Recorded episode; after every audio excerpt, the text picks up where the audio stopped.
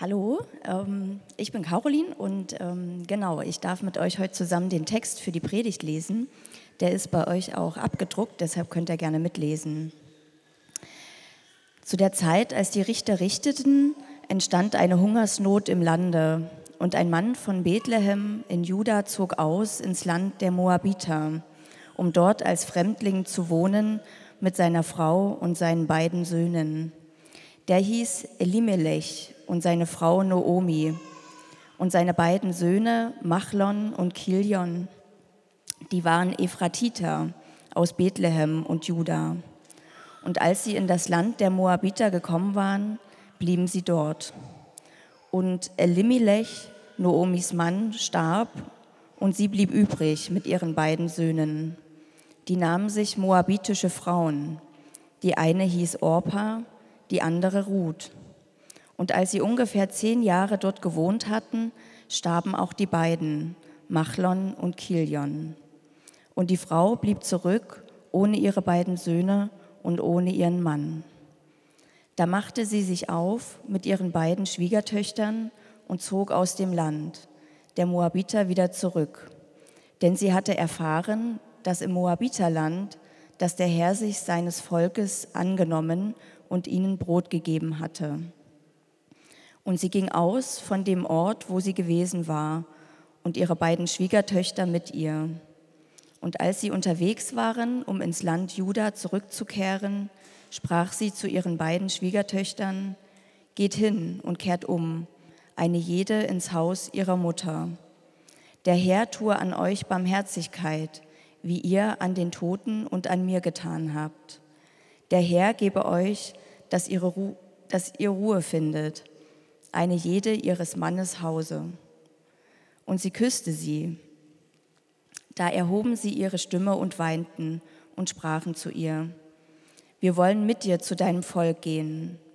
Aber Noomi sprach, kehrt um, meine Töchter. Warum wollt ihr mit mir gehen? Wie kann ich noch einmal Kinder in meinem Schoße haben, die eure Männer werden könnten? Kehrt um, meine Töchter, und geht hin, denn ich bin nun zu alt, um wieder einem Mann zu gehören. Und wenn ich dächte, ich habe noch Hoffnung und diese Nacht einem Mann gehörte und Söhne gebären würde, wolltet ihr warten, bis sie groß würden? Wolltet ihr euch einschließen und keinem Mann gehören? Nicht doch, meine Töchter. Mein Los ist zu bitter für euch, denn des Herrn Hand hat mich getroffen. Da erhoben sie ihre Stimme und weinten noch mehr. Und Orpa küsste ihre Schwiegermutter, Ruth aber ließ nicht von ihr. Sie aber sprach, siehe, deine, siehe, deine Schwägerin ist umgekehrt zu ihrem Volk und zu ihrem Gott. Kehre auch du um, deiner Schwägerin nach. Ruth antwortete, bedränge mich nicht, dass ich dich verlassen und von dir umkehren soll. Wo du hingehst, da will auch ich hingehen wo du bleibst, da bleibe ich auch. Dein Volk ist mein Volk und dein Gott ist mein Gott. Wo du stirbst, da sterbe ich auch. Da will ich auch begraben werden. Der Herr tue mir dies und das, nur der Tod wird mich und dich scheiden. Als sie nun sah, dass sie festen Sinnes war, mit ihr zu gehen, ließ sie ab, ihr zuzureden. So gingen die beiden miteinander, bis sie nach Bethlehem kamen. Und als sie nach Bethlehem hineinkamen, erregte sich die ganze Stadt über sie und die Frauen sprachen, ist das die Noomi? Sie aber sprach zu ihnen, nennt mich nicht Noomi, das bedeutet lieblich, sondern Mara, das bedeutet bitter. Denn der Allmächtige hat mir viel Bitteres angetan.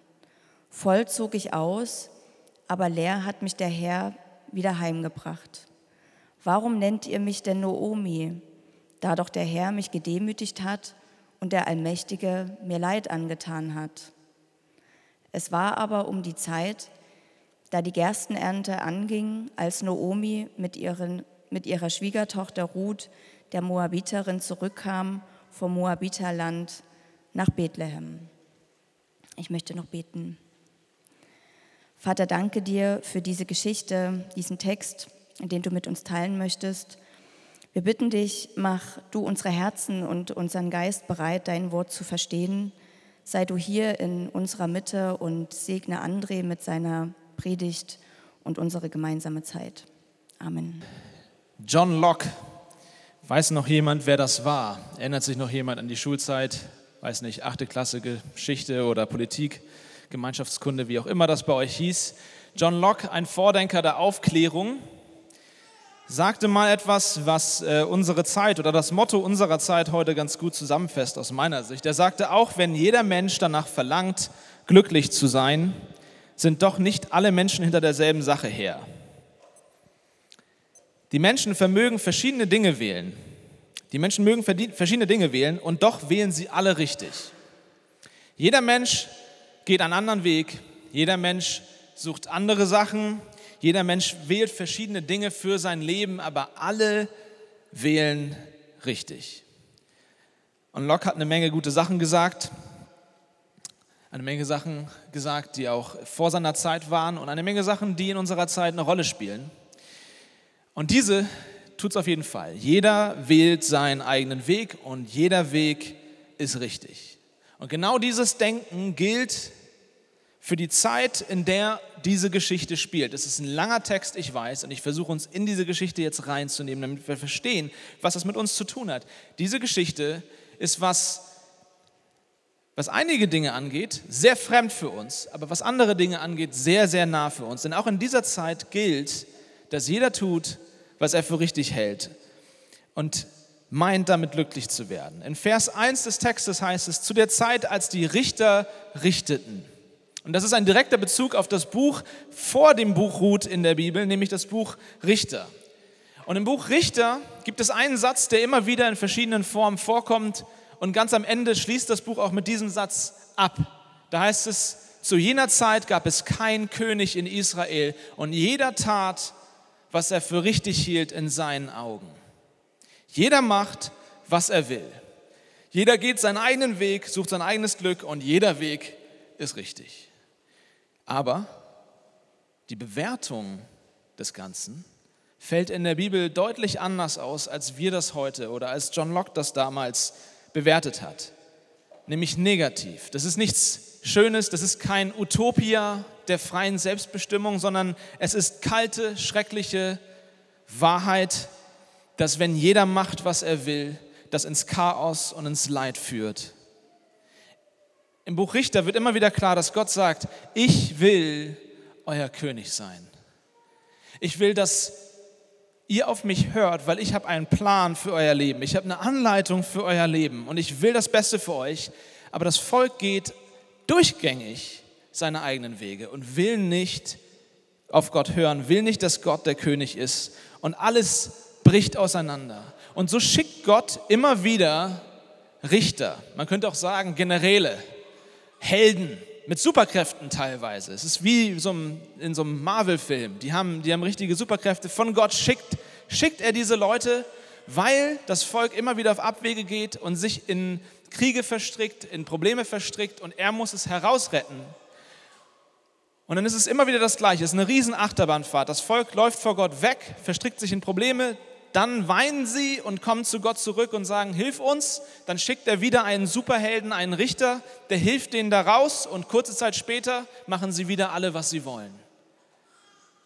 Es gab zu dieser Zeit in Israel keinen König und jeder tat, was er für richtig hielt in seinen Augen. Und dann wird es immer schlimmer, weil am Ende des Buches, Richters, des, Buch, des Buches Richter werden sogar die Richter korrupt. Sogar die Richter machen, was sie selbst für richtig halten und tun nicht mehr, was Gott will. Und genau in dieser Zeit spielt Ruth. Genau in dieser Zeit spielt Ruth. Jeder tut, was er für richtig hält in seinen eigenen Augen. Aber Ruth ist besonders. Das Buch Ruth dreht sich nicht um Superhelden, dreht sich nicht um große Wundertaten und große Schlachten, sondern im Buch Ruth ist es, als wenn Gott hereinzoomt und uns so ein kleines Örtchen namens Bethlehem, Bethlehem zeigt und eine ganz gewöhnliche Familie. So Menschen wie du und ich, das sind keine Leute mit, mit, mit Superkräften, das sind keine spektakulären Geschichten, die wir hier hören, sondern das sind ganz einfache, ganz gewöhnliche Leute. Aber Gott zoomt herein, weil er uns sagen will, mit diesen Leuten, während, während in meinem Land all diese großen Wunder und Schlachten und Dinge passieren und dieses Chaos herrscht, habe ich eine kleine, unbedeutende, unspektakuläre Familie im Blick und ich werde meine große, wunderbare Geschichte mit diesen Leuten schreiben. Das ist, worum es im Buch Ruth geht. Und im Buch Ruth, da ist es so, ich kann euch da keine Drei-Punkte-Predigt geben. Es geht nicht. Ich habe es versucht, geht nicht. Weil das ist eine Geschichte, die ein Kunstwerk ist. Und selbst wenn, selbst wenn ich jetzt alles gebe, werde ich nicht rüberbringen können, wie kunstvoll diese Geschichte geschrieben ist. Aber ich will es versuchen, indem ich euch einfach diese Geschichte nochmal erzähle, die wir gerade gehört haben, aber versuche uns das ein bisschen in unsere Zeit zu holen. Denn in Buchut bedeuten alle Dinge etwas. Jeder Name von einem Ort und von einer Person hat hier eine Bedeutung, ist mit Bedacht gewählt. Das heißt nicht unbedingt, dass das alles erdacht ist. Den Ort Bethlehem gibt es wirklich. Und trotzdem hat selbst der Ort Bethlehem eine Bedeutung. Und der ist wichtig, um das zu verstehen. Bethlehem zum Beispiel bedeutet Brothausen. Ja? Haus des Brotes. Warum heißt das so? Brothausen heißt Brothausen, weil das ein sehr fruchtbares Land ist, bis heute. In der Umgebung dort wächst einfach sehr viel und so ist das ein Ort gewesen, wo die Leute Getreide hatten, Essen hatten, Nahrung hatten, exportieren konnten. Und die Ironie der Geschichte ist, in Brothausen zoomt Gott rein. Während alle tun, was sie wollen, während jeder seinen eigenen Weg geht, ist in Brothausen eine Hungersnot. Brothausen ist das Brot ausgegangen. Es fängt gleich mit einer gewissen Ironie an. Und dann ist da ein Mann in Brothausen namens Eli Melech. Eli Gott oder El Gott, Melech ist äh, König. Sein Name bedeutet, Gott ist König. Das ist ein guter Name. Geht nicht so leicht von der Zunge. Also wenn ihr jetzt demnächst mal Nachwuchs bekommt, überlegt euch das. Aber es ist eigentlich ein guter Name. Sauberer Name. Ja? Gott ist König. Vielversprechend. Aber Gott, äh, Gott ist König, Elimelech, geht wegen der Hungersnot in ein anderes Land. Da müssen wir erstmal sagen, hey, in Ordnung, ich als Papa verstehe das. Wenn es meiner Familie schlecht geht und wir hungern würden, würde ich mir auch überlegen, wo ich was zu essen kriege. Aber als Leser, als Jude damals ich hätte ich verstanden, was das hier bedeutet. Er geht nicht irgendwo hin, sondern er verlässt das verheißene Land. Er verlässt das Land Gottes. Das, wo Gott gesagt hat, hier will ich euer Gott sein. Und er geht nicht irgendwo hin, sondern er geht nach Moab. Mo, wer, Af ist Vater. Wer ist der Vater heißt dieses Land. In Brothausen ist eine Hungersnot und ein Mann namens Gott ist dein König geht in das Land, wer ist dein Vater? Alles hat hier eine Bedeutung. Und das Land, wer ist dein Vater, heißt so, wegen der Geschichte, wie es entstanden ist, wie das Volk dort entstanden ist. Lot, ist eine andere Geschichte, früher in der Bibel, hat mit seiner Tochter Nachwuchs gezeugt. Inzest getrieben. Und aus diesem Inzest ist das Volk der Moabiter entstanden. Und deswegen nennen die Juden die Moabiter Moabiter, weil sie jedes Mal, wenn sie den Namen der Moabiter in den Mund nehmen, sagen, wer ist der Vater? Versteht ihr? Den Israeliten, den Juden ist klar, dieses Land Moab ist bösartig. Und das waren sie auch. Als das Volk der Juden nach Israel gekommen ist, aus Ägypten heraus, die mussten mal fliehen aus Ägypten, vielleicht kennt ihr die Geschichte, kommen sie in das gelobte Land, aber sie müssen durch Moab und die Moabiter kämpfen gegen sie, die Moabiter verführen sie zur Sünde. Moab ist kein guter Ort für einen Juden. Und wir sind erst zwei Verse in der Geschichte und schon hat uns der Autor ein unheimliches Drama aufge aufgezeigt. In Brothausen ist das Brot ausgegangen. Ein Mann namens Gott ist König, geht in das Land. Wer ist der Vater? Und alles ist im Chaos. Denn auch Elimelech, auch Gott ist, dein, äh, Gott ist König, meint es besser zu wissen als Gott. Elimelechs Name ist gut, aber er lebt nicht so, wie sein Name klingt.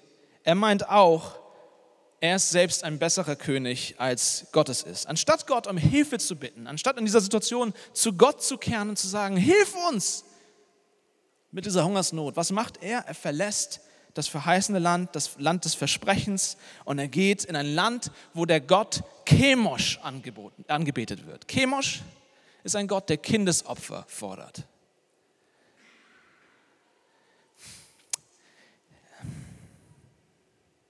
John Knox sagt, jeder wählt was anderes, aber jeder wählt richtig. Wirklich? Elimelech wählt Moab. Und er wählt leider nicht richtig. Die Bibel fordert heraus, fordert uns auch heute heraus. Nicht jeder wählt richtig. Ich weiß, das ist herausfordernd. Aber genau das sagt uns die Bibel quasi auf jeder Seite. Nicht jeder wählt richtig im Leben. Du kannst auch falsch wählen. Und gleich am Anfang wird schon angedeutet, was dann in der Geschichte passiert. Das ist eigentlich klar schon in den ersten Versen, weil die Söhne von den beiden, von, von Elimelech und seiner Frau Naomi, zu ihr kommen wir gleich, von den beiden heißen schwächlich und zerbrechlich, wenn du es übersetzt. Und es ist dem Leser schon gleich klar, als die erwähnt werden, mit denen wird irgendwas nicht gut laufen. Hier ist alles fürs Chaos bestimmt, fürs Leid bestimmt. Und was uns das zeigt, ist, was die Bibel uns, wie gesagt, auf jeder einzelnen Seite sagt. Wir, du und ich, wir sind für Gott gemacht. Blaise Pascal sagte mal, wir alle haben ein, ein Vakuum in unserem Herzen, ein Loch in unserem Herzen in der Form Gottes. Und solange nicht Gott das Herz füllt, kann nichts anderes dieses Loch füllen. Egal, was wir da reinwerfen, es ist wie ein schwarzes Loch. Solange wir nicht Gott unseren König sein lassen, solange wir ihn nicht haben, solange wir ihn nicht kennen, solange er unser Herz nicht füllt, sind wir immer leer, egal was wir da reinstopfen. Jeder wählt richtig, sagt das, sagt das einem Drogenabhängigen. Jeder wählt richtig. Wir können Dinge wählen und wir wählen häufig Dinge, wenn wir unserem Herzen folgen. Wenn wir einfach nur sagen, ich lasse mir von niemandem was sagen. Ich tue einfach das, was mein Herz mir sagt. Ich wähle meinen Weg. Wenn wir das tun, dann enden wir häufig als Sklaven unserer eigenen Wünsche. Glaubst du wirklich, dass dein Herz neutral ist? Dass dein Herz nicht beeinflusst ist? Dass dein Herz keinen Hang hat, sich selbst zu zerstören? Ist dir das noch nicht aufgefallen in deinem Leben? Dass, dass wir nicht wirklich frei sind, wenn wir einfach alles tun, worauf wir Bock haben? Ich habe äh, vor einigen Jahren mit einem Bekannten gesprochen hier in Leipzig und wir saßen beim Essen und er erzählte mir, dass er seine Frau verlassen hat. Und ich fragte, hey, was ist passiert? Ich habe ihm ausgedrückt, dass es mir leid tut. Und er sagte, hey, musst dir gar nicht leid tun, ich habe diese Entscheidung getroffen und ich denke, das ist, das ist alles cool, das ist alles entspannt. Und seine Frau und er haben ein Kind und er sagt, ich habe sie verlassen, weil meine Frau ist ein Engel, die ist, nicht, die ist nicht das Problem, die hat nichts falsch gemacht, die ist nicht irgendwie doof gewesen oder sonst was, sondern ich würde meine Frau so gerne lieben, wie sie es verdient. Und ich wünsche ihr das auch. Und ich dachte, das ist ein nobler Gedanke. Aber dann sagte er, ich kann es aber nicht. Weil mich kann man nicht ändern. Ich bin so ein freier Typ. Ich bin von meinem, von meinem Gemüt her so ein Freigeist, dass ich nicht gut für sie bin. Und er hatte sich in einigen Affären verstrickt und kam da nicht raus. Und ich habe ihn angeguckt und ich meinte, mit aller Liebe und ohne ihn verurteilen zu wollen, aber ich, mir war es wichtig, ihm das klarzumachen. Ich habe ihm gesagt, Junge, du bist nicht zu frei. Du bist genau das Gegenteil von frei. Dein Problem ist, dass du unfrei bist. Du bist ein Sklave deines eigenen Herzens. Und es das sind jetzt die krassen Beispiele, Drogen, Affären und so weiter. Jetzt erwartet ihr vielleicht jetzt von dem Pastor. Das Problem ist, die Dinge, die wir wählen für unser Leben, damit sie uns füllen, die müssen nicht mal schlecht sein. Die müssen nicht mal negativ sein. Wenn wir aus guten Dingen Gott Dinge machen, wenn wir aus Dingen, die wunderbar sind, etwas machen, wo wir unser ganzes Herz dran hängen, dann machen wir daraus Götter, dann machen wir daraus Götzen, wie die Bibel sagt. Und Gott kommt und sagt uns, auch durch diese Geschichte von Elimelech und von Nomi und so weiter, er sagt, das Problem ist nicht, dass die schlecht sind, das Problem ist, dass die nicht genug sind. Die füllen nicht. Geh nicht in das Land Moab, dort wird dein Magen nicht voll. Dort wird deine Seele nicht voll. Stell dir einen Hund vor, mit seinem Herrchen. Ja, und der Hund geht an der Leine und auf einmal sieht er irgendwas, was er haben will und er stratzt davon und das Herrchen ruft hinterher, zieht an der Leine. Aber der Hund läuft und, und lässt sich nicht aufhalten und verstrickt sich dann, weil er so, so sehr in diese Richtung will, verstrickt er sich in der Straßenlaterne mit der Leine und verknotet sich und dreht dann Kreise um diese Leine und das, die, die, die Leine wird immer kürzer. Und das Herrchen auf der anderen Seite versucht, den Hund zurückzuholen. Aber durch die Panik des Hundes, dass er jetzt in dieser blöden Situation gefangen ist, wird es immer schlimmer. Und er zerrt immer noch mehr, er zerrt immer noch, noch doller, desto enger es wird. Und ohne Hilfe kommt dieser Hund niemals aus der Situation raus. Das ist die Geschichte im Buch Richter, das ist die Geschichte von Elimelech und seiner Familie. Und ohne dir zu nahe zu treten, aber das ist die Geschichte von vielen von uns dass wir weglaufen vor Gott und denken, wir sind ein besserer König, wir wissen besser, wie es geht. Und desto doller wir an der Leine ziehen, desto mehr zerstören wir unser eigenes Leben. Und Gott ist auf der anderen Seite und sagt, komm zu mir zurück. Aber wir ziehen und wir wundern uns, warum es immer schlimmer wird. Und dann seht ihr hier, am Anfang gehen die, geht er mit seiner Familie, Elimelech geht mit seiner Familie und er ist erstmal ein Gast in, in, in Moab. In Vers 1 ist er noch auf der Durchreise. Dann in Vers 2 heißt es, dass sie dort blieben. Und dann in Vers 3 stirbt. Gott ist König in diesem Land. Gottes König stirbt. Und das heißt nicht nur, dass Elimelech die Person stirbt. Hier stirbt der Gedanke, dass Gott der König ist über sein Volk. Das ist eine traurige, traurige Geschichte in einer traurigen, traurigen Zeit. Wir haben hier eine Familie, die ihren eigenen Weg geht. Und wie zu erwarten, gehen auch die Söhne schwächlich und zerbrechlich diesen Weg. Und sie nehmen sich moabitische Frauen, etwas, was eigentlich undenkbar ist. Die nehmen sich Frauen aus diesem Volk, wo sie wissen, das bedeutet immer Chaos, immer Probleme, mit diesem Volk zusammen zu sein.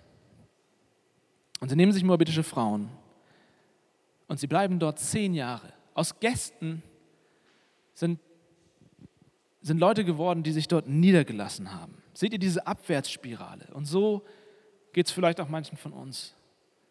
Man hat hier und da Kompromisse gemacht und man, man schlittert und schlittert und schlittert immer mehr, mehr abwärts. Und dann, wie es kommen muss, schwächlich und zerbrechlich sterben. Und am Ende bleiben von den Vieren, die ausgesandt, äh, aus, ausgezogen sind, nur eine über, Naomi. Und ihr Name heißt lieblich. Und wir könnten auch sagen, ihr Name heißt süß. Die Süße. Und aus süß wird bitter. Ganz bitter. Heute ist es schrecklich, wenn in unserer Zeit ist es schrecklich, wenn eine Frau ihren Mann und ihre Söhne verlieren würde.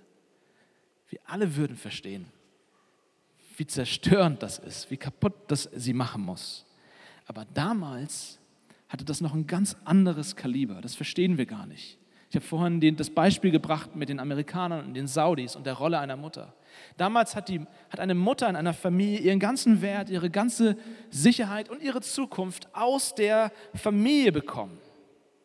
Es war eine Gesellschaft, wo Frauen keine Karriere gemacht haben, sondern wo sie abhängig waren von ihren Männern. Sie hatte jetzt niemanden mehr, der sie versorgen würde.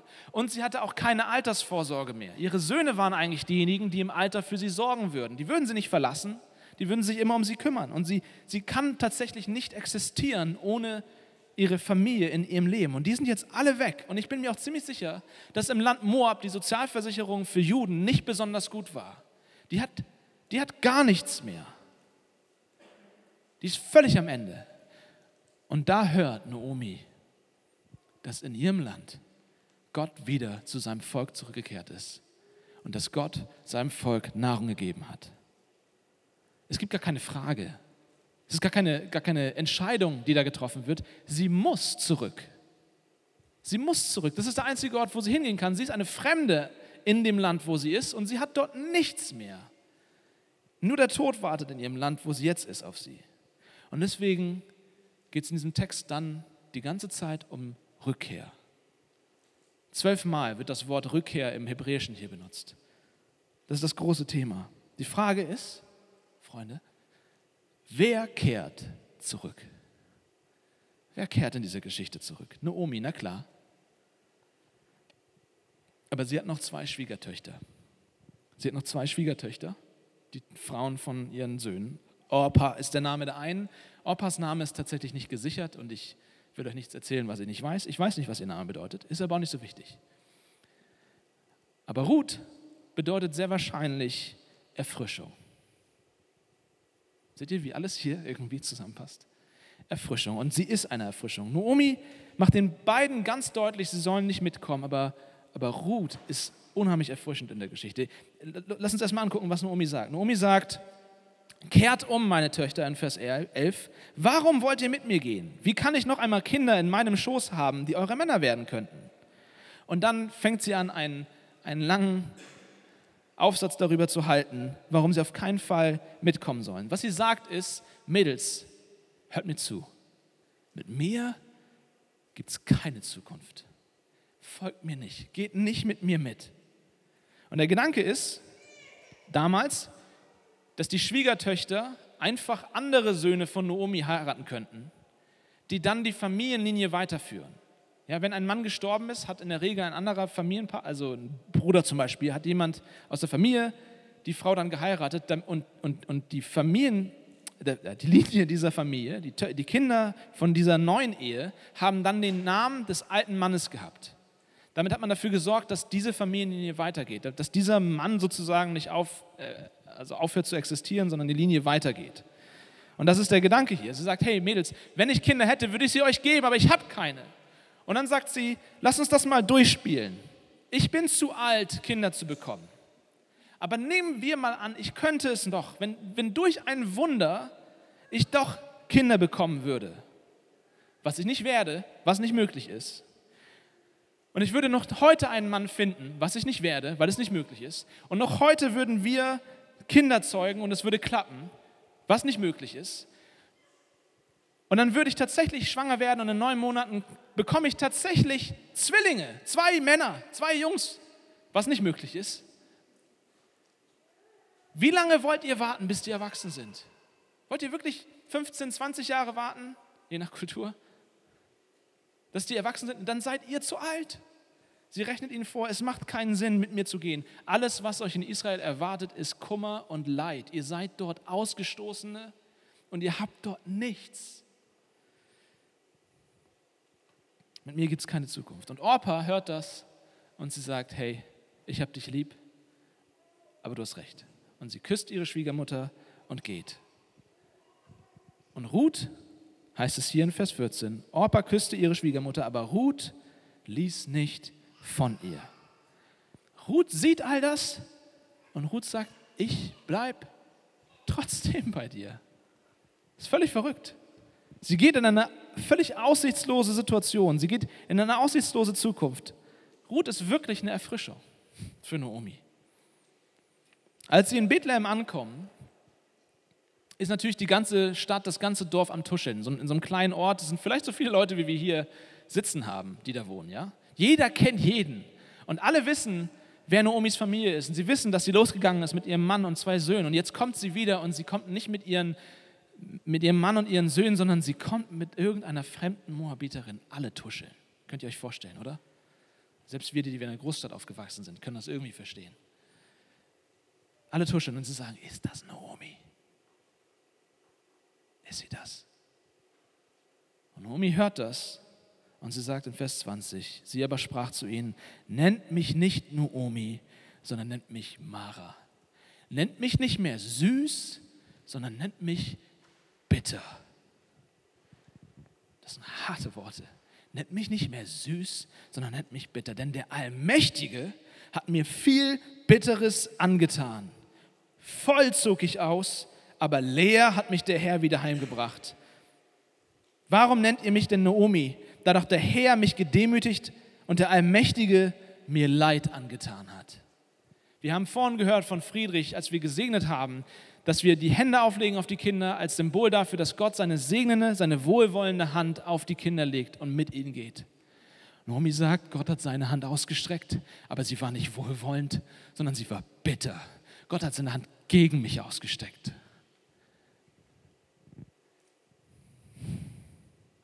Und ich finde Naomi bewundernswert. Naomi, wenn ihr genau hinguckt, ist nämlich ein 1A-Theologe. Sie glaubt an die Souveränität Gottes. Sie glaubt, sie versteht, Gott ist derjenige, der alles unter Kontrolle hat. Sie zweifelt nicht daran, dass Gott da ist. Ihr Problem ist nicht Atheismus oder sowas. Fehlender Glaube. Sie, sie weiß ganz genau, dass Gott da ist und sie weiß auch, dass er handelt und dass er mächtig ist und dass er Kraft hat, in unserem Leben zu wirken. Das Problem ist, sie glaubt, er ist gegen sie. Gott ist groß, aber Gott ist nicht gut. Vielleicht geht es dir manchmal so wie ihr. Sie ist ein robuster Theologe. Sie kennt die richtigen Antworten. Sie weiß, wie die Sachen stehen in der Bibel. Aber das bringt ihr nichts, denn sie glaubt, dieser Gott liebt sie nicht. Dieser, dieser Gott hat keine Gnade für sie. Vielleicht segnet er noch die Schwiegertöchter und das sagt sie. Der Herr möge euch segnen, aber nicht mich. Er hat sich gegen mich entschieden. Und ich will dich heute Morgen fragen, bist du, bist du das? Und wir sind ein Ort, wo wir hoffentlich ehrlich sein können miteinander. Ich war schon manchmal an diesem Ort. Wo wir nicht wissen, ist Gott gut. Wo es nicht darum geht, sich zu fragen, ist er da? Kann er irgendwas tun? Sondern will er es, weil er mich liebt Naomi ist außerdem ein schwarzes Loch. Und das meine ich nicht böse, aber wenn du schon mal mit bitteren Menschen zu tun hattest, sie sagt ja selbst, nennt mich nicht mehr bitter, äh, süß, sondern bitter. Wenn du schon mal einen bitteren Menschen in deinem Leben hattest und versucht hast, den zu lieben, dann weißt du das. Jemand, der von Bitterkeit zerfressen wird, ist wie ein schwarzes Loch. Du kannst diese Person so sehr lieben, wie es nur geht. Mit all deinem Herzen. Du kannst die Person jeden Tag anrufen, jeden Tag besuchen, an sie denken, mit, mit ihr spazieren gehen, ihr gute Dinge tun und das alles verpufft. Hast du das schon mal erlebt? Kennst du solche Leute? Als Naomi diese krasse Rede hält, wir kommen gleich noch mal kurz dazu. Sie hält diese Rede, die auf Hochzeiten immer gelesen wird. Ja, diese wunderschönen Worte: Dein Gott ist mein Gott, mein Volk ist äh, dein, äh, dein Volk ist mein Volk und ich werde mit dir gehen diese herzergreifende Rede, die aus einem Hollywood-Film stammen könnte, wo uns die Tränen kommen, wenn wir das hören, was sie sagt, aber von Naomi kommt gar nichts. Da steht nicht Danke. Hey, cool, dass du mit mir gehst. Wenigstens habe ich nichts davon. Sie kommt nach Bethlehem und sie sagt, nichts mehr habe ich. Und Ruth steht daneben. Ich meine, ja, sie hat wirklich alles verloren. Versteht mich nicht falsch. Aber für Ruth muss das ganz schön hart sein. Wie hart ist es, eine bittere Person zu lieben? Und ich will dir jetzt nicht sagen, wenn du in dieser Situation bist, hey, schau einfach auf die guten Seiten, das Glas ist halb voll. Das will ich nicht sagen. Das steht das jetzt nicht falsch. Es bringt dir nichts, auf die guten Dinge zu schauen, weil das die schlechten Sachen nicht wegnimmt. Die schlechten Sachen sind da. Das ist echtes Leid und das verstehe ich. Und doch will ich dir sagen, wenn du in dieser Situation bist, wenn du bitter bist, hat Gott wirklich alles genommen? Hat er dir nichts gegeben? Sind da nicht Menschen in deinem Leben, auf die du hoffen kannst, bauen kannst? Hast du nicht auch Freunde von ihm zur Seite gestellt bekommen? Oder eine Kirche zum Beispiel? Ist wirklich gar nichts mehr da. Verbitterung macht uns nämlich blind. Ich sage nicht, dass es keine Gründe hat. Ich sage nicht, dass es nicht nachvollziehbar ist. Versteht mich nicht falsch. Aber Verbitterung macht uns blind für alles Gute, was Gott auf unseren Weg stellt. Wir sehen alles durch diese Linse der Verbitterung. Aber Gott hat ihr Ruth geschenkt. Und das ist eigentlich der erste, das erste kleine Aufflammen von Hoffnung in ihrer Geschichte. Und Naomi, ich habe vorhin gesagt, sie ist eine gute Theologin. Und das ist sie tatsächlich. Fast alles von dem, was sie sagt, stimmt. Nur ihre Bewertung ist nicht ganz richtig. Naomi hat recht, wenn sie sagt, ich bin voll gegangen und Gott hat mich leer zurückgebracht. Gott hat mich leer zurückgebracht. Ich glaube, sie hat recht. Ihre Theologie ist erste Sahne. Könnte ein Buch schreiben. Gott hat sie wirklich leer zurückgebracht. Sie ist gegangen mit einem Mann, zwei Kindern, einer Zukunft und jetzt kommt sie zurück mit nichts in den Händen. Was sie nicht erkennt, Was sie nicht erkennt, ist, dass Gott tatsächlich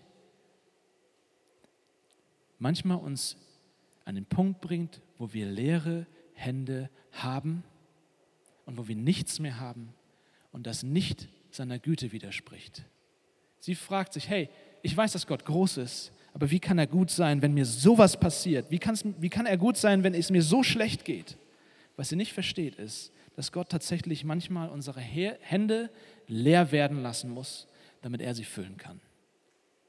Damit er es ist, der sie füllen kann. Wir sagen das hier häufig. Ich habe das schon in vielen Predigten gesagt. Der einzige Weg, zu Jesus zu kommen, der einzige Weg, zu Gott zu kommen, ist mit leeren Händen.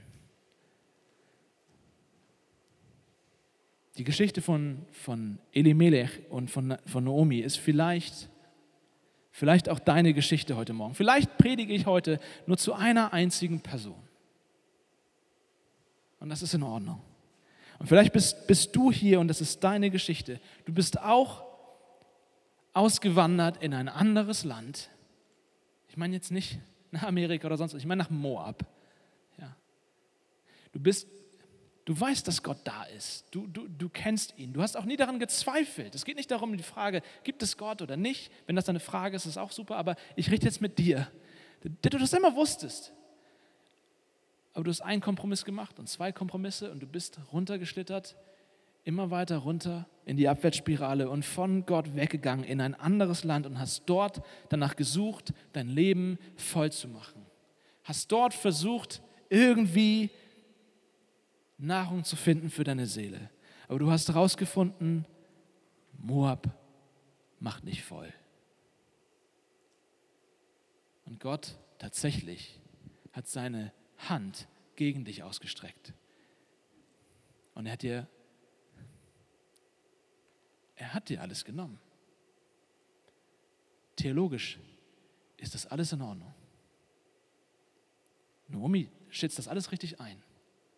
Und wenn du das Gefühl hast, Gott hat sich gegen mich gewandt, dann will ich jetzt nicht hier einfach nur schöne Glückskekswahrheiten verteilen. Dann sage ich dir aus, aus dem, was die Bibel uns sagt, höchstwahrscheinlich hat er das. Aber vielleicht bewertest du falsch, warum er das tut. Wenn Gottes Hand sich gegen uns ausstreckt, dann, weil er uns zurückholen will. Weil er uns beibringen will, hey, das, womit du gerade deinen Bauch vollstopfst, das wird nicht reichen. Das ist nicht genug für dieses Loch. Und er nimmt uns all die Sachen, bis wir an den Punkt kommen, wo wir nicht mehr anders können, als zurückzukehren. Naomi kommt an diesen Punkt, wo sie sagt, ich bin vor Gott weggelaufen und ich würde auch nicht zurückkehren, aber ich habe keinen anderen Ort mehr. Und es geht nicht um, um hier, sondern um hier. Ich weiß noch, vor, vor einigen Jahren, da habe ich in Hamburg eine Predigt gehalten und da kam jemand ähm, quasi rein im Gottesdienst, junges Mädel. Und nach der Predigt kommt sie zu mir und sagt mir, hey, ich will die Sache mit Jesus auch. Wie mache ich das? Ich sage, wow, cool. Bist du zum ersten Mal hier? Ja, ich, hab, ich bin zum ersten Mal in der Kirche. Und ich bin dann so ein bisschen stolz natürlich als Prediger, das habe ich gut gemacht an dem Tag, ja, gute Predigt gehalten. Und ich sage, ja, was hat dir denn gefallen an der Predigt? Und sie sagt, ich habe eigentlich fast nichts verstanden. Ich so, okay. Und, und sie sagt mir, ihr hattet mich eigentlich schon am Eingang.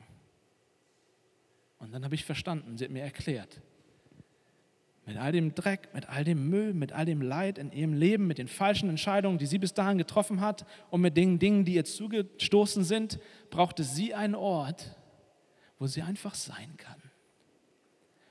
Und sie hat diesen Ort gefunden. Beim Reinkommen wusste sie schon, hier sind Leute, die heißen mich willkommen und die kritisieren mich nicht. Und hier ist irgendetwas anders. Hier ist jemand, der mich einlädt, nach Hause zu kommen. Und da ist hier was passiert. Nicht nur da, sondern hier ist was passiert. Sie wusste, hier kann ich sein. Hier werde ich, hier werde ich nach Hause finden. Und darum geht es. Guck dir das an in dem Text. Naomi wird nicht kritisiert. Der Autor hier hütet sich, Naomi irgendwie zu kritisieren. Hey, du, und wir würden das tun. Ja, ich als, als Pastor würde das tun, wenn ich ehrlich bin. Da ist jemand bei mir in der Seelsorge und der sagt, Gott ist gegen mich, er hasst mich und er tut alles gegen mich. Ich bin super versucht dann zu sagen, ja, aber weißt du, ist er das wirklich? Er ist eigentlich gut. Verstehst du? Ich, ich würde so gerne dann, dann Gott in Schutz nehmen und sie kritisieren. Vielleicht hast du was falsch gemacht. Das alles macht der Autor nicht. Nomi wird nicht kritisiert, es wird einfach stehen gelassen. Sie wird nicht verurteilt. Und das ist, das ist wichtig, Leute, Leipzig-Projekt. Ja, ich rede jetzt mit euch. Wir alle hier, wir sind eine Gruppe von Leuten, die alle in die Irre gegangen sind. Jeder von uns ist seinen eigenen Weg gegangen. Und jeden von uns hat Gott in seiner Gnade auf unterschiedliche Weisen zurückgeholt. Und das Problem ist, jeder von uns sucht sein Glück woanders. Wir alle sind auf einer Reise.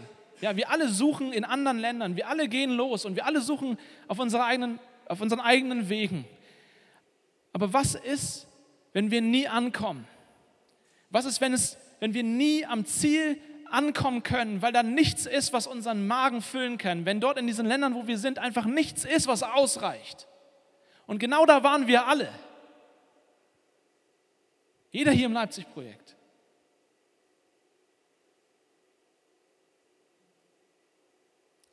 Aber was, wenn es Gott ist, der uns sucht? Wenn wir nicht das Ziel erreichen, wenn wir nicht das Ziel finden, indem wir es suchen, sondern wenn Gott sich auf die Suche macht nach uns. Und Freunde, genau das passiert hier mit Naomi. Gott hat sich auf die Suche gemacht nach ihr. Er hat die ganze Sache passieren lassen, damit sie Ruth an die Seite bekommt und damit sie mit Ruth zusammen zurück nach Bethlehem kommt. Und das ist hart. Das ist, jetzt, das ist nicht einfach, hier das zu verdauen. Aber Gott Gott kommt manchmal in unser Leben und sagt, ich nehme dir alles. Weil ich will, dass du in mir alles findest. Und ja, dann gebe ich dir ein paar Freunde, ich gebe dir vielleicht eine Kirche von Leuten, wo du angenommen wirst, wo du nicht kritisiert wirst und wo du lernen kannst, dass du bei mir zu Hause willkommen bist. Aber es wird, es wird trotzdem schmerzhaft sein. Vielleicht ist das deine Geschichte heute Morgen. Und zu allerletzt, lasst mich von Ruth noch einmal ein paar Sätze sagen. Das Buch heißt ja so, wir müssen ja auch über sie reden. In Vers 15, da hält sie ihre Rede. Da will Naomi sie überzeugen, wieder nach Hause zu gehen. Und Ruth sagt, in Vers 16, Entschuldigung, bedränge mich nicht, dass ich dich verlasse und von dir umkehren sollte. Wo du hingehst, da will ich auch hingehen. Wo du bleibst, da bleibe ich auch. Dein Volk ist mein Volk und dein Gott ist mein Gott. Wo du stirbst, da sterbe ich auch. Da will ich auch begraben werden. Orpa, die andere Schwiegertochter, ist gerade gegangen. Und auch das wird übrigens nicht kritisiert. Vollkommen nachvollziehbar, dass die abhaut. Warum sollte man noch bleiben? Ihre Mutter hat ja gesagt, ihre Schwiegermutter hat gesagt, du kannst gehen. Aber dadurch, dass wir Orpa sozusagen als Kontrastmittel haben, wird klarer, deutlicher, wie radikal das ist, was Ruth hier macht. Das ist nichts Normales. Das ist nichts, was irgendeiner von uns tun würde, wenn wir ehrlich sind. Warum auch? Für eigentlich eine fremde Frau, du hast gar keine Beziehung mehr zu der, das gar kein, wo ist das Band? Das ist alles abgeschnitten. Aus einem anderen Volk. Der zu folgen in ein, in ein Land, wo ich gehasst werde. Ruth erwartet in Israel nichts als Leid. Im schlimmsten Fall wird ihr Gewalt angetan. Sie ist dort so, so passend wie ein Schweinesteak auf einer Bar Mitzvah. Da ist nichts koscher an ihr. Und sie sagt, ich gehe diesen Weg. Und wisst ihr was, Freunde? Und damit schließen wir heute. Sie geht den Weg des Kreuzes. Jesus sagt, wenn, wenn, wenn mir jemand nachfolgen will, dann nehme sein Kreuz auf sich, verleugne sich selbst und folge mir nach. Jeder Christ folgt diesem einen Ruf. Wenn du mir nachkommen willst, dann nimm dein Kreuz auf dich, verleugne dich selbst und folge mir nach. Jesus nachzufolgen bedeutet dem nachzufolgen, der den Weg von Ruth bis zum Ende gegangen ist. Wenn du, wenn du dir anguckst, Ruth ist bereit, ihr Leben zu geben für Naomi. Für eine Frau, die nicht mal Danke sagt dafür, für eine Frau, die komplett verbittert ist, ist Ruth bereit. Warum macht Ruth das? Mal ganz ehrlich. Ruth ist bereit, ihr eigenes Leben aufs Spiel zu setzen für diese undankbare, bittere Frau. Und ich werde jetzt nicht vorgreifen, aber wir werden sehen, wie Gott all das in wunderbarer Weise benutzt und sie wird nicht sterben. Aber sie ist bereit dazu. Das Ding ist, Jesus Christus vor 2000 Jahren war nicht nur bereit, sein Leben für dich zu geben. Er hat nicht nur gesagt, ich würde das machen, wenn es dazu kommt, sondern er hat es tatsächlich getan. Vor 2000 Jahren ist Jesus für dich gestorben. Obwohl du nicht mal Danke sagst obwohl wir seine Feinde waren, obwohl wir nicht erkannt haben, was er da für uns tut, ist er bereit, sein Leben für dich und für mich zu geben. Und, Naomi, äh, und Ruth ist einerseits ein Bild, ein, ein, ein, ein Schatten von, von Jesus, auf Jesus hin. Sie zeigt uns ein Stück von Jesus, bevor er überhaupt gekommen ist. Aber gleichzeitig ist sie auch ein Vorbild für uns, dass auch wir den Weg des Kreuzes gehen. Jeder einzelne von uns. Jesus sagt, in Markus 10, Vers 45, denn auch der Menschensohn ist nicht gekommen, dass er sich dienen lasse, sondern dass er diene und sein Leben gebe als Lösegeld für viele. Und dann lädt er seine Jünger ein und sagt, folgt mir nach. Genauso. Und das ist hart. Und vielleicht geht es dir heute Morgen so und du hast Menschen in deinem Leben, die sind wie Noomi, die ziehen nur noch Kraft. Aber Jesus ist an deiner Seite und sagt, das ist der Weg des Kreuzes. Dein Ehepartner verdient deine Geduld nicht. Tut er vielleicht wirklich nicht. Manchmal sehe ich es falsch, ne? also eigentlich meistens. Bei meiner Frau und mir ist es so, ich denke, ich habe Grund, undankbar zu sein, aber ist gar nicht so. Aber vielleicht ist es bei dir sogar so. Vielleicht verdient dein Partner gar keine Geduld, keine zweite Chance, keine dritte Chance. Vielleicht ist das alles unfair. Darüber will ich gar nicht diskutieren. Aber Jesus steht da und sagt, das ist der Weg des Kreuzes. Nochmal zu vergeben noch einen Schritt weiter zu gehen. Oder da ist jemand, da ist eine Freundin hier in der Kirche, die hat über dich gelästert, die hat schlechte Sachen über dich gesagt. Und du sagst, ey, ich will diese Person nie wiedersehen. Und ich verstehe es und du hast vielleicht recht. Darüber will ich gar nicht argumentieren. Aber Jesus ist da und sagt, das ist der Weg des Kreuzes, selbst das zu ertragen. Jesus lädt uns alle ein, Ruth lädt uns alle ein, den Weg des Kreuzes zu gehen.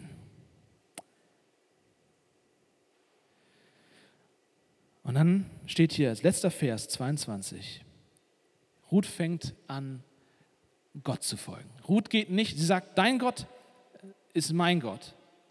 Sie sagt damit nicht, hey, ich folge dir, Naomi, sondern sie sagt, ich folge ab jetzt Jesus. Ich folge ab jetzt Gott. Jesus kennt sie noch nicht, aber sie folgt dem Herrn. Und dann sagt sie hier, heißt es hier in Vers 22, es war aber um die Zeit, da die Gerstenernte anging, als Naomi mit ihrer Schwiegertochter Ruth, der Moabiterin, zurückkam vom Moabiterland nach Bethlehem. Die beiden kehren zurück. Sie, sie, sie, sie folgen jetzt dem Weg, der zu Gott führt, der zum Herrn führt. Sie kommen wieder nach Hause. Und der Autor macht das hier bewusst, dass er von Rückkehr spricht, aber Ruth mit einbezieht. Und das ist sehr spannend. Im Deutschen kommt es nicht so rüber. Aber hier geht es im, im, Ende des Verses geht es um Ruth. Und wenn du darüber nachdenkst, Naomi kehrt zurück nach Hause. Ruth war noch nie in Bethlehem. Sie kehrt nicht zurück nach Hause. Man kann nicht zurückkommen zu einem Ort, wo man noch, noch nie war. Aber der Autor sagt uns hier, Ruth ist diejenige, die nach Hause kommt. Naomi auch. Aber jetzt geht es um Ruth. Ruth kehrt nach Hause. Gott lädt auch sie ein nach Hause. Und das ist das Verrückte am christlichen Leben, Freunde. Das ist das verrückte Paradoxon meines Lebens. Dass ich zu Hause bin an einem Ort, wo ich noch nie war. Wenn du Christ bist, weißt du, was ich meine.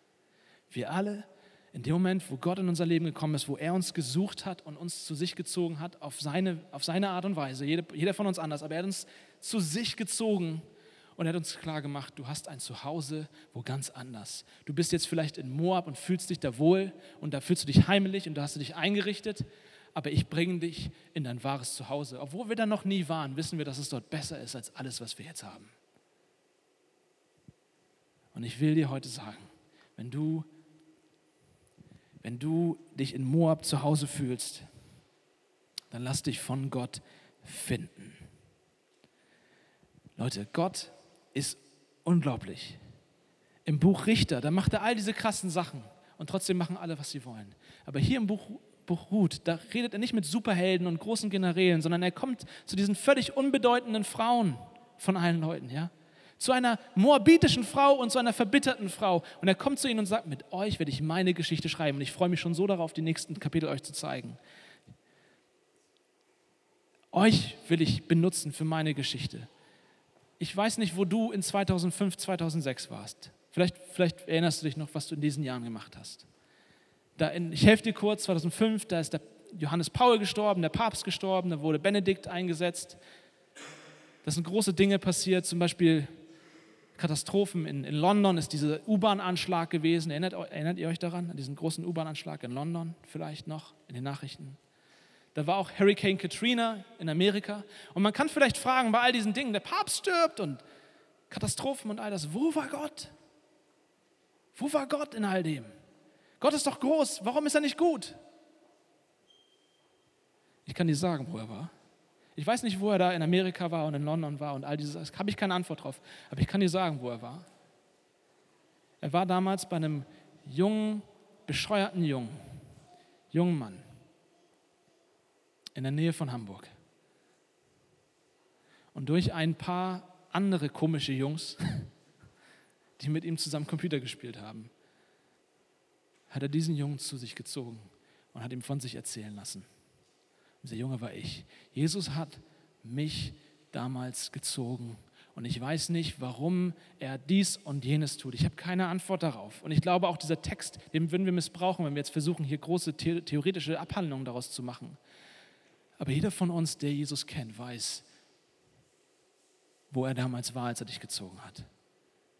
Er schreibt seine Geschichte mit verbitterten alten Frauen und er schreibt seine Geschichte mit Frauen aus bösartigen Ländern, aus schlimmen Hintergründen und er verurteilt sie nicht, sondern er bringt sie nach Hause und sagt, hier hast du einen Platz an meinem Tisch. Und wenn du das bist heute und du bist in dieser Zeit der Verbitterung. Du bist am Ende, du denkst, Gott ist gegen dich, Gott kann mit dir nichts mehr anfangen. Du denkst, du weißt nicht, was mir alles passiert ist, du weißt nicht, was ich alles getan habe. Dann sage ich dir, es ist die Zeit der Gerstenernte. Gott ist schon unterwegs. Gott ist schon unterwegs. Und Gott kommt nie zu spät. Die beiden sind genau am richtigen Ort zu genau der richtigen Zeit. Und jetzt kann Gott wirken. Amen.